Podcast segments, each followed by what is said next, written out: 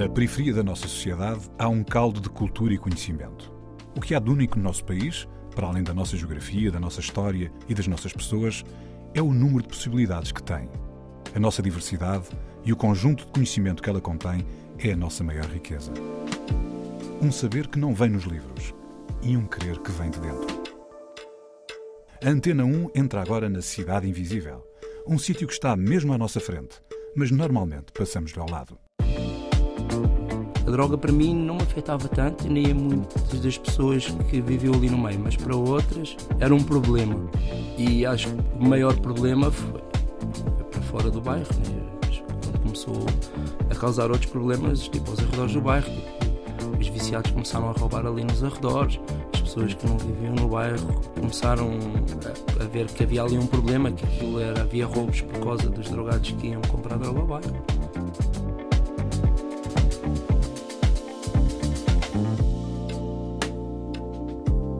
A Cidade Invisível é o bairro Horizonte, em Lisboa. É lá que vive Manuel Vaz. A infância no bairro da Corraleira foi feliz, mas depois as coisas complicaram-se e foi preciso trabalhar muito para encontrar o caminho. Jiu-jitsu e sushi, uma mistura improvável que dá sentido à vida.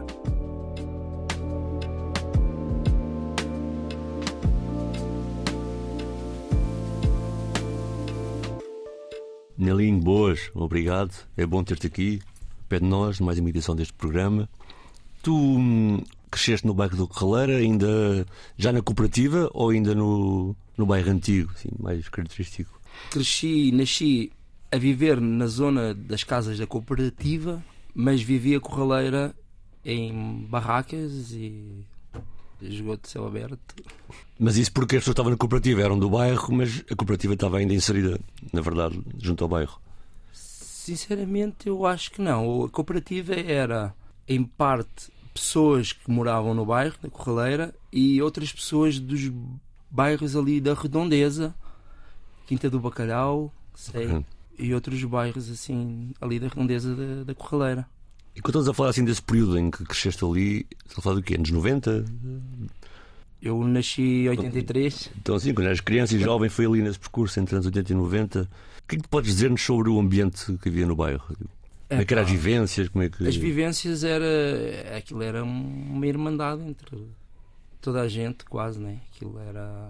É uma coisa que não, que não se vive hoje em dia, por exemplo, nos, nos prédios, nem dá. É impensável, porque nós passávamos crianças na escola, éramos todos conhecidos, no bairro era a mesma coisa, eram as mesmas pessoas e vivíamos limitados àquilo, não era? Era escola, aquelas pessoas, bairro, aquelas pessoas e brincadeiras com aquelas pessoas e então aquilo era quase era uma família todo o bairro era uma família todos nós nos ajudávamos uns aos outros todos nós quando um tinha problemas todos tinham problemas Eh, era uma coisa muito gira que agora não Portanto, agora quando é. mudaram para os prédios, perdeu-se essa intimidade, essa familiaridade que havia quando moravam ainda na- nas barracas? Ah, sem dúvida, com certeza que sim. Com certeza que sim. Agora não é, não é assim, agora já. Até porque a vida também mudou, né? A vida agora é, é outra. Ah, as pessoas têm outros objetivos, já cada um consegue viver mais a sua vida antigamente. Nestes anos 80, 90, havia mais necessidades, as pessoas também tinham mais a necessidade de estarem unidas e de se ajudarem umas às outras. Diz-me uma coisa, como é que se consegue conciliar? Às vezes as pessoas não entendem, e é- bom falar disso. Como é que se consegue conciliar esse, essa memória que tu até apresentas como relativamente boa, não é? E de uma irmandade com algumas más recordações que as pessoas também têm, principalmente tem a ver com, com a questão da droga. Como é que se concilia essa. Percebe, para quem está de fora, como é que se concilia esse facto? Ou seja, de, ao mesmo tempo o bairro ter essa memória também boa de presença, de, de estarem juntos, mas também de para alguns ter essa marca também de. O que é que eu posso dizer? Para mim, a droga nunca foi um, um problema, né? Eu cresci num bairro onde sempre existiu droga, cresci com isso e para mim o mais importante era a minha vivência, eram as minhas brincadeiras, era. Nunca vi um problema na droga, quer dizer, é um problema, né? Mas tipo, para a nossa vivência de bairro, isso nunca foi um problema. As pessoas sempre fizeram a vida delas, cada um como quis. Mas como crianças, vocês notavam que havia tráfico e, e, e uso de, de, droga no bairro? Ah, sim, sim, claro. Sim, notávamos. É, então aquilo era, era a céu aberto. Havia. Eu vi muita gente a drogar-se, inclusive até familiares meus. Por isso, não. Mas... Ok, mas então, se, se, o, se, o, problema da droga, afinal, também eu percebia que uh, não vos afetava a vocês, uh, moradores do bairro, mas também o problema também se tornou um problema dos próprios moradores do bairro. É um problema e não é afetava, não afetava os moradores do bairro. Havia moradores do bairro que eram afetados com certeza e que não, sei lá, não, não, não concordavam. Não é bem assim, se calhar não é a palavra certa, mas havia pessoas que moravam no bairro que nunca fizeram vida daquilo, sempre tiveram a sua vida de trabalho e claro que aquilo para eles era um, era um problema. Mas para mim, no meu caso e para muitos dos meus amigos, creio que isso não era um problema porque passávamos ao lado, né? nós vivíamos daquilo. Eu, por exemplo, uhum. consumi AX durante muito tempo, muito novo comecei a consumir. Agora, graças a Deus, e a, mim, a minha vontade não, não o consumo já há muitos anos, mas consumi por isso acho que era. É, como é que eu ia dizer? A droga para mim não me afetava tanto e nem a muitas das pessoas que viviam ali no meio, mas para outras era um problema. E acho que o maior problema foi para fora do bairro, né? quando começou a causar outros problemas, tipo aos arredores do bairro, tipo os viciados começaram a roubar ali nos arredores, as pessoas que não viviam no bairro tipo, começaram a, a, a, ver que havia ali um problema, que aquilo era, havia roubos por causa dos drogados que iam comprar droga ao bairro. Mas... E Trás também afetou, por exemplo, agora falando mais do ponto de vista, e acho que percebo claramente a imagem que estás a, a falar, né? porque isso, apesar de tudo, fazia parte do que era, ou seja, era mas vocês tinham a vossa vida, juntavam-se, uniam-se, tinham as suas recreativas, as vossas brincadeiras, o apoio mútuo, porque na altura também não havia de facto grandes oportunidades como há hoje. Mas tu, mas, por exemplo, tens uma geração inteira da tua idade e não só, que acabou, por exemplo, por, por serem do lado mais frágil da sociedade, por não terem outras respostas, terem que recorrer isso para um de ganhar de vida e, portanto, também tiveram, por exemplo, anos de reclusão e tiveram afastados, apesar de tudo, do bairro, por isso, não é?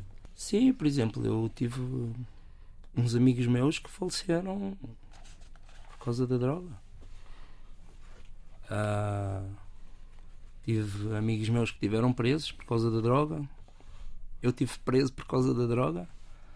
E familiares meus tiveram presos por causa da droga. Sei lá, é.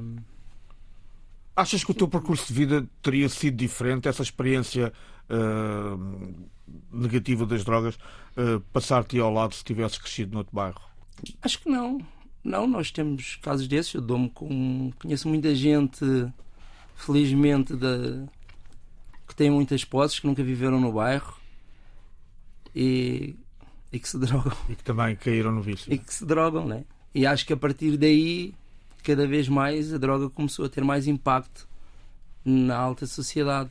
Quando os próprios filhos e netos, sobrinhos, primos, whatever, a família começou a consumir, então aí começou a ser um problema ainda maior, né? Então, se calhar por causa disso é que começou a haver tanto esta crença contra a droga. Mas acho que então estás a dizer é curioso, porque quase que parece que, que se houvesse consumo e prejudicados no meio da tua comunidade, não havia grande problema, mas a partir do momento em que isso sai das fronteiras e começa a atingir pessoas com outra relevância e outra. Isso já começa a ser uma questão. Eu tenho essa percepção, sim, sim, com certeza. Acho que não tem até qualquer dúvida, né? Se for. É assim, mas é assim em tudo, se for os coitados, são os coitados, né? Temos agora o, um caso assim bem recente, né? O pessoal fala da guerra da Rússia com a Ucrânia e em que, por exemplo, os ucranianos são bem recebidos na Polónia e os, os negros angolanos não podem entrar na Polónia. É, por isso, só por aí nós vemos como é que são as coisas. Né? E é assim, quando atinges sempre um determinado nível, um determinado nível da sociedade, é, acho que as coisas têm um. É, tornam-se um problema maior. Pois, um impacto é outro. É, é como se quase tipo quisessem fazer daquilo uma bandeira, uma causa para combater e para, para, terminar, né? para acabar com aquilo. Manel, uh, começámos por falar do que era a Corraleira como uma comunidade, quase uma grande família, e depois acabámos por chegar a uma corraleira bem mais dura. Onde a vida era dura, dura para as crianças que vocês eram na altura também, não é? Tinham, obviamente, algumas alegrias, mas também vos levou por um determinado caminho. A tua primeira escolha musical foi o Fênix RDC, exatamente com dureza. Porquê é que escolheste esta música? Tem alguma coisa a ver com a tua experiência? Ele fala de alguma forma de coisas Sim, que tu experimentaste? Exatamente, fala de problemas que eu, que eu vivi e que muita gente do bairro vive, né? Porque, independentemente da história de cada um, viver num bairro social é, é dureza. Então vamos ouvir o Fênix RDC com dureza.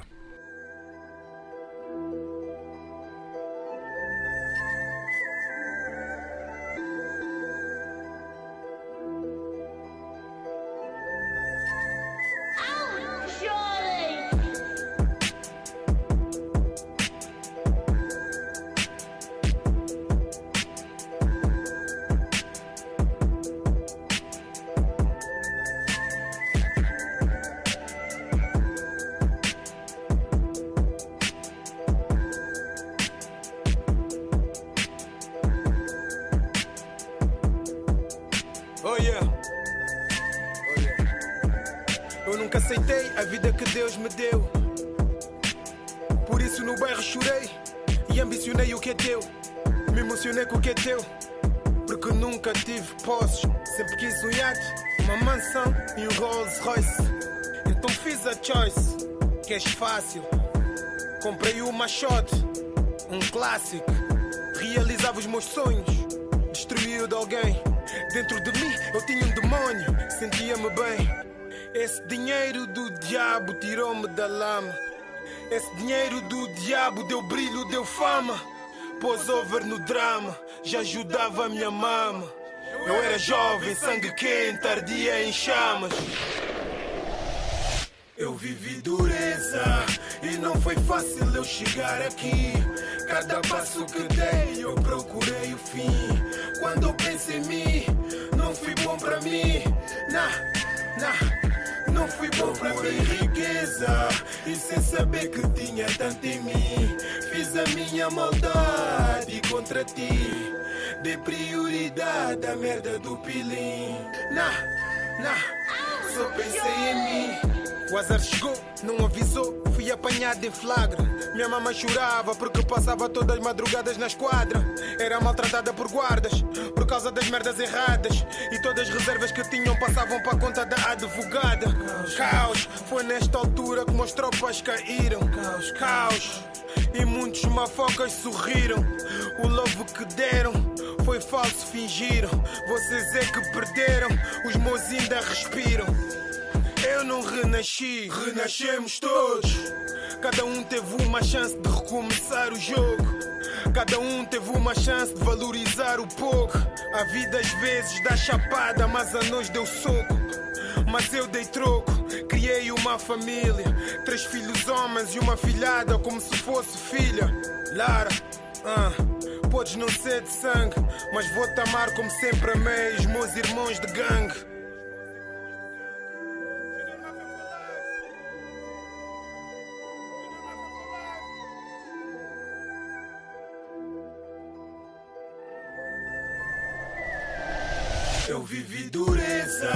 E não foi fácil eu chegar aqui. Cada passo que dei eu procurei o fim. Quando eu penso em mim, não fui bom para mim. Nah, nah. Não fui bom para mim, riqueza. E sem saber que tinha tanto em mim, fiz a minha maldade contra ti. Dei prioridade à merda do pilim. Nah, nah. Só pensei em mim.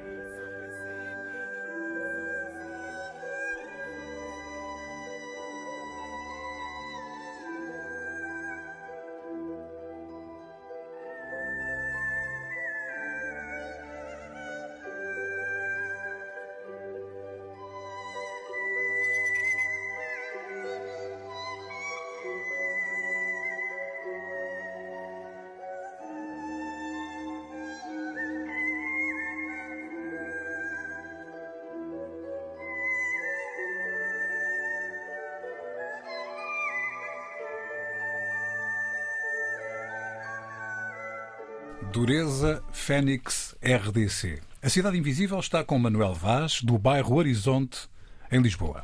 Olha, eu verdadeiramente conheci-te quando saíste da prisão, julgo que era de Leiria na altura, embora já estivesse perto dos teus afetos antes, né? grande parte do percurso estiveste detido, já fui há alguns anos, eu estava perto de ti de outra maneira, mas quando conheci, uh, não sei, nem consigo acho que listar aqui, mas eu lembro-me de gostares de fazer DJ, de teres entrado no jiu-jitsu, de seres campeão, de gostares de fotografia, de explorar fotografia, de agora seres sous-chefe, de seres dirigente associativo de uma associação do bairro, de seres dirigente associativo de outra associação do desporto de combate.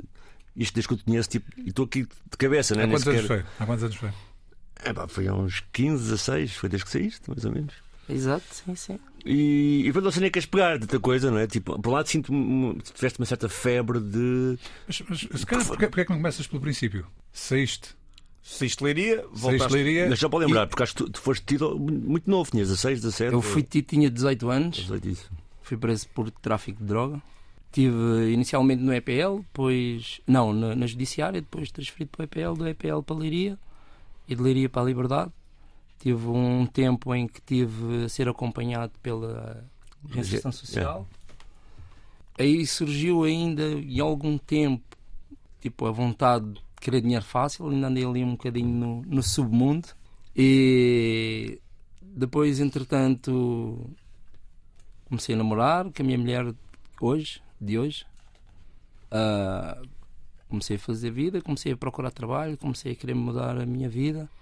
Entretanto, sou pai de dois filhos gêmeos com. Eles são de 2008. É. Eles são de 2008, vão fazer agora 14 anos. Pronto, entretanto, fui, fui pai. Aí ainda andei aí um bocado aí enrolado na vida. Vida boa, vida má, má vida, boa vida. Andei assim um bocadinho aos trambolhões até que tive um percalço bati outra vez com as costas no tribunal numa coisa que eu não tinha nada a ver. E foi quando se fez luz naquela cela de, do tribunal que eu disse nunca mais quero isto para a minha vida. Então quis mudar de vida. Quis começar eh, só pela vida do bem fazer o bem tentar fazer o bem para mim para os meus filhos para a minha esposa e para quem eu pudesse ajudar então foi aí que começa a surgir uh, as oportunidades de conhecer o jiu-jitsu através da HK. Conheci um, um, rapaz que era o Queiroz e que havia ali, um, para ali para a zona um, uns possíveis projetos para fazer ali qualquer coisa, porque nós ali no bairro pá, nunca tivemos nada que não tenha sido conseguido pela, pelas associações. Tudo o que nós conseguimos foi pela associação ou por uma associação fantasma que nós criámos, ou um.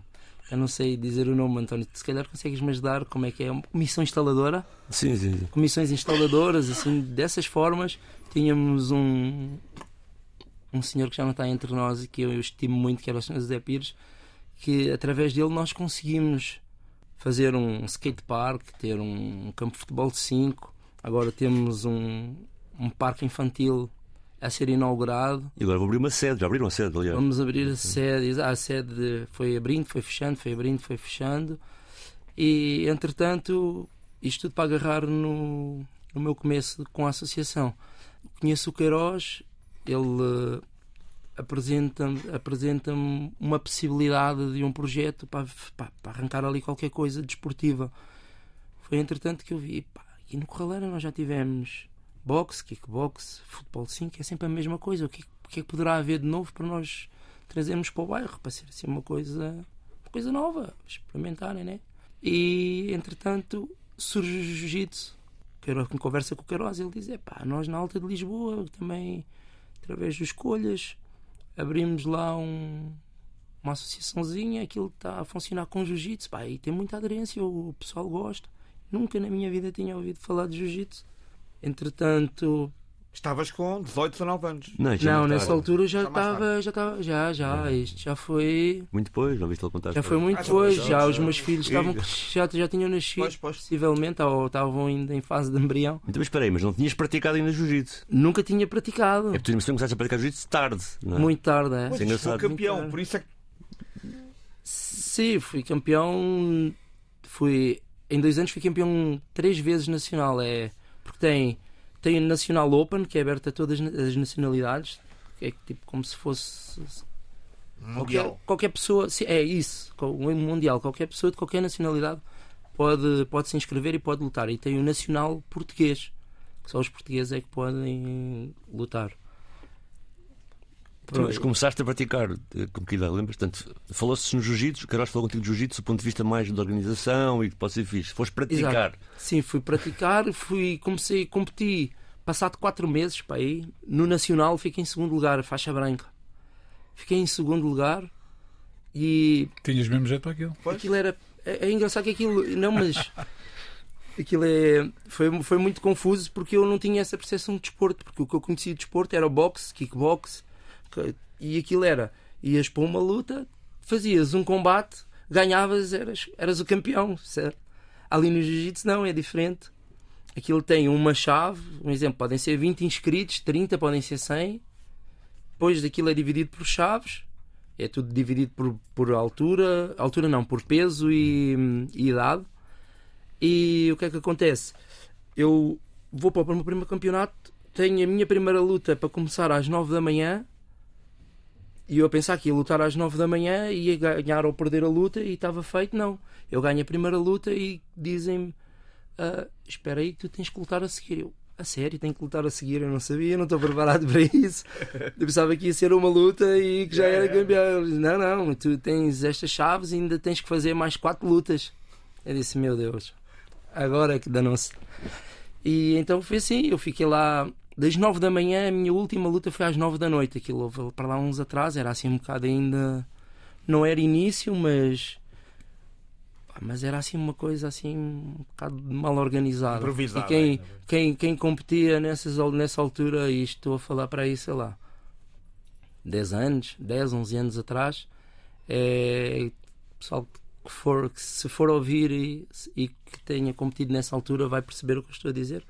Não é falar mal da federação, longe de mim, era, foi o início de, de muita coisa boa que agora as coisas correm perfeitamente bem. Pronto, e foi isso a minha primeira experiência com o jiu-jitsu de competição. Olha, ó ó, ó, Manel, quando, tá- quando estávamos a falar das músicas que ias escolher, disseste-me que querias uma determinada ordem. E a música a seguir é do Eminem, Lose Yourself. Tu escolheste que fosse a segunda. Porquê é que Exato. escolheste assim? Escolhi porque porque é porque depende de nós agarrarmos a nossa oportunidade e acho que essa música fala um bocado disso, né? Dos receios de arriscar e, e quando temos a oportunidade não, não ter medo, encarar, como eu hoje, é a primeira vez que falo na rádio, estou aqui cheio de nervos, mas não vim perder a oportunidade, vim agarrá-la e falar um pouco da minha história e é isso, e acho que essa música retrata isso e vamos para isso. né?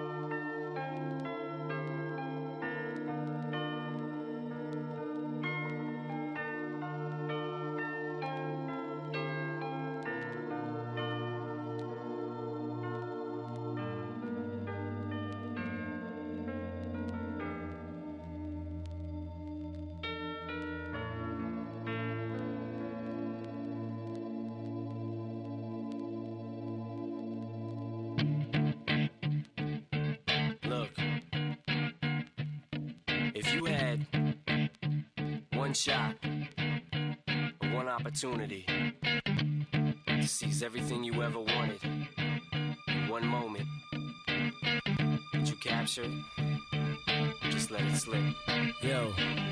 His palms are sweaty, knees weak, arms are heavy. There's vomit on his sweater already. Mom's spaghetti, he's nervous, but on the surface he looks calm and ready to drop bombs. But he keeps on forgetting what he wrote down. The whole crowd goes so loud, he opens his mouth, but the words won't come out. He's choking how? Everybody's choking now. The clock's run out, time's up,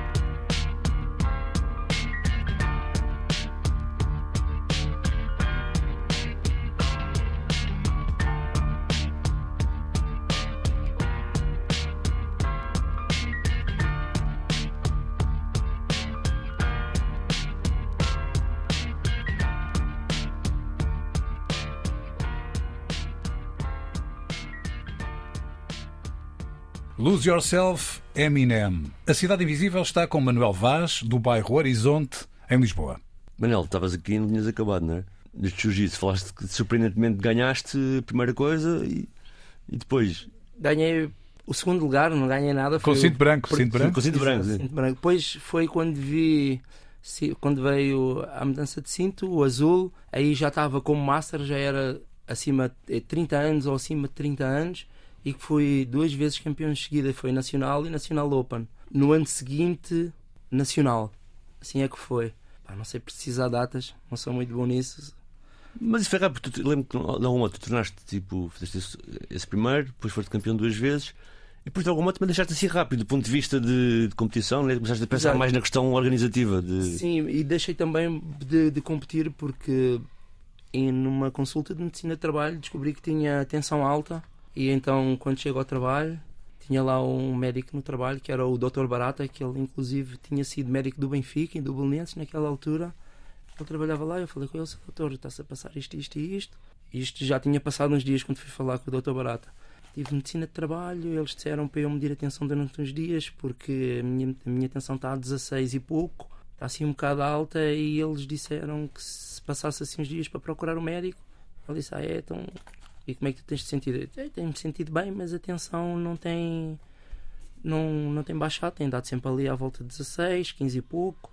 Ele disse, ah, então marcou-me uns exames, fazer uns exames, descobriram que tinha uma horta bicúspida e que o ventrículo esquerdo está dilatado, então é o que causa uh, a tensão alta. E o médico proibiu-me de lutar porque não, não posso fazer desporto uhum. de alta competição. Então a luta passou diferente, passou a ser diferente a luta. Eu treino na mesma, com a mesma intensidade, com a mesma vontade de ganhar, mas aquela adrenalina e aqueles nervos de, de ir lutar em que é, o, que é o que o atleta gosta de sentir e, e é o que leva a competir, acho eu. Pelo menos no meu caso era, era aquela adrenalina, aquele nervo, aquela incerteza, vamos ganhar, não vamos ganhar, como é que é?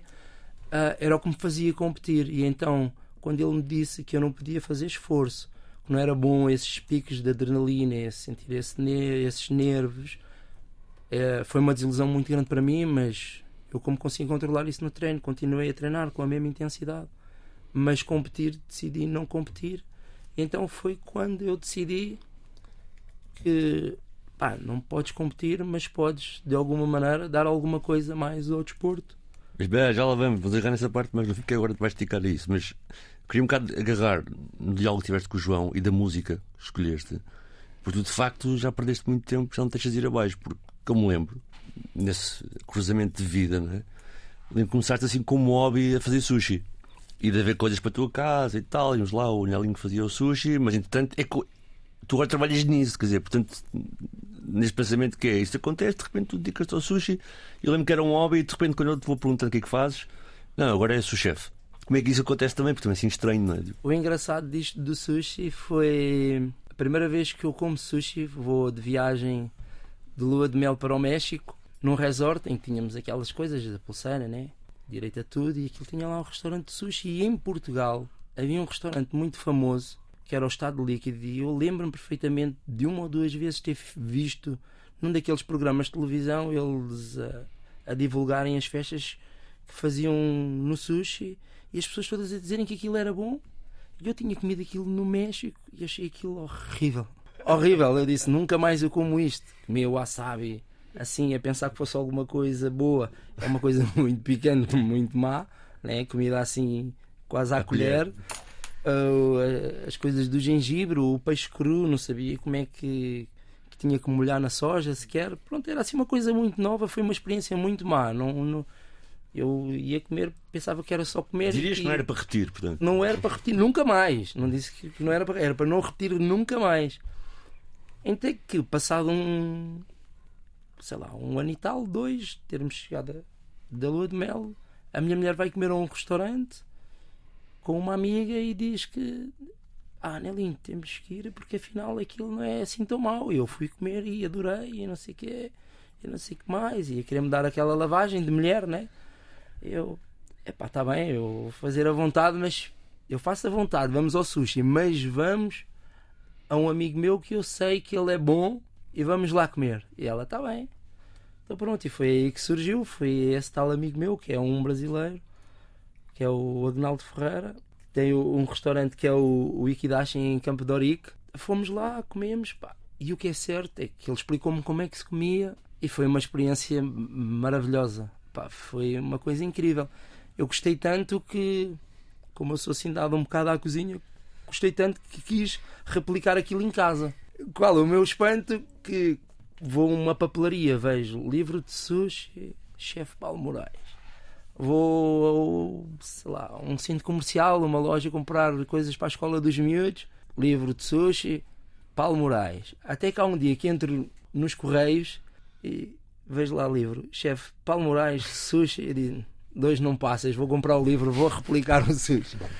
Levei aquilo para casa, comecei a tentar fazer, replicar o que estava no livro, saber como é que se faz o arroz, como é que se faz o preparo, né? Uh, sei que começo às 10 da manhã e como às 10 da noite. para aí 12 horas a tentar replicar aquilo. Mas soube-te bem? soube-me bem, não sei se foi pelo esforço, não foi, sei que aquilo não estava nada bem feito, mas soube-me bem, se calhar porque estava cheio de fome, tá? não comia nada desde as 10 da manhã até às 10 da noite. Ah, e então surge essa vontade de querer saber mais sobre aquilo e querer aprender mais. Olha, conheceste o Paulo Moraes alguma vez? Não, não, por acaso não. Tenho o livro dele. Entretanto, em outra altura, trabalhei com a entrega de produtos japoneses.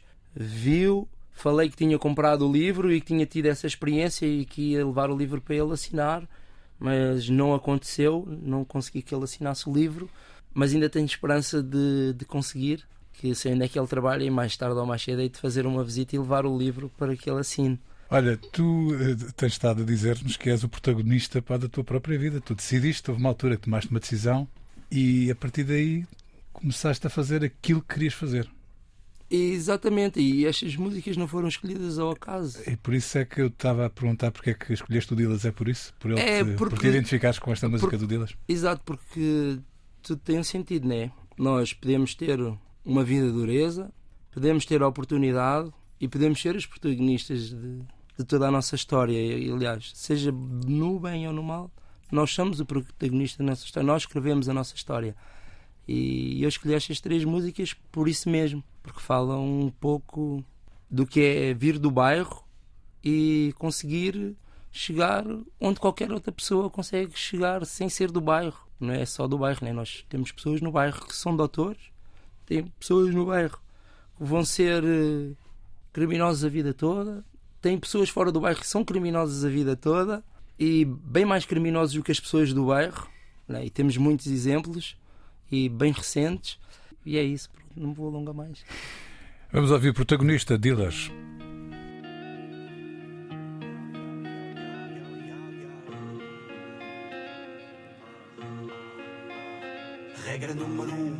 Expandir a vista, faz pela tua conquista, o protagonista és tu. Regra número dois, não deixes para outra hora, tu tenta fazer agora para repetir depois. Regra número três, é obrigatório sorrir e no caso de caíres vais levantar-te outra vez. Regra número quatro, quem conta com a sorte não volta mais forte, acaba por ser fraco. O protagonista és tu.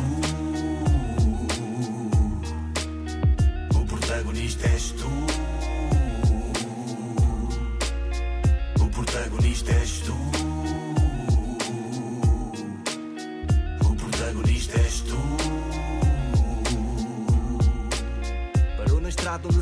Circulava na contramão. Esboçou-me uma cara tristonha com olhos de aflição. Esticou-me o braço como se a vida lhe acabasse. Outra sina se ditasse e a saída se fechasse. Não, na nova escala tens a mala, mas acabas teso. Ver a vitrine e não comprá-la por causa do preço. Tu só descontas e dispensas, vives na rotina tensa. Por isso é que agora pensas, será que eu mereço? Mas ao fim da escuridão tu tens aquela luz divina. Mas até lá chegar tu só patinas. Podes e cortinas, madrugadas, ver que a vida é maravilha. Mas antes está o orgulho à tua filha. Que enquanto tu rastejas, há quem beija a tua mão.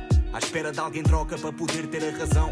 Haver complicação e tentar ficar com os teus bens. Mandar-te a porta abaixo e roubar tu que já não tens. No país há quem mate e há quem rouba. O problema é que quem rouba também governa o patriotismo. Causa do sistema, por causa deste esquema, a vida tu só vais vivê-la sem protagonismo. Tu tens arte no organismo e não te dão valor. Como tu que viraste arquiteto e querias ser pintor, tu só queres ser independente, que aquilo que te deixa contente. Mas vês que a vida vai ter sempre um realizador.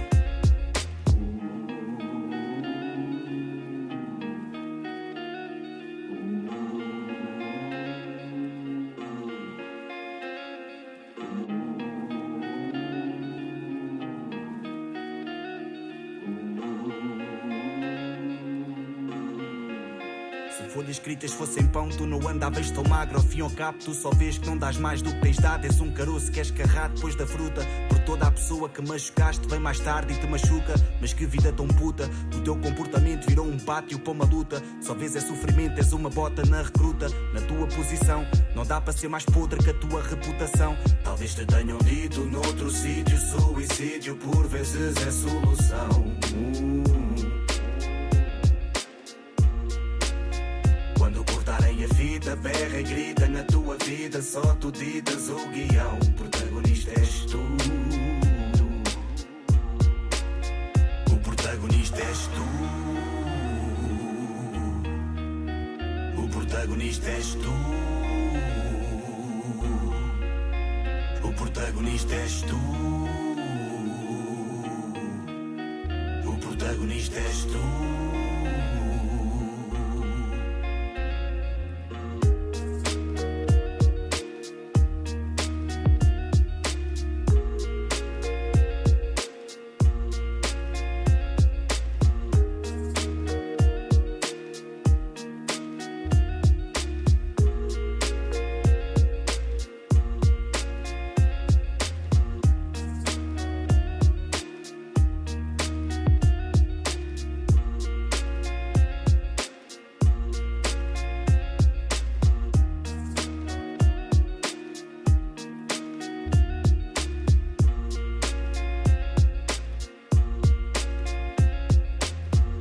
Protagonista, Dilas. A Cidade Invisível está com Manuel Vaz, do bairro Horizonte, em Lisboa. Manuel, portanto, houve uma altura que tu foste bater outra vez com as costas a um tribunal depois de teres saído uh, de prisão em Leiria e que finalmente tu tomaste uma decisão. Já foi há mais de 15 anos. Tomaste uma decisão que ias mudar a tua vida. Falámos sobre um, um bocadinho sobre esse percurso, o jiu-jitsu, o sushi.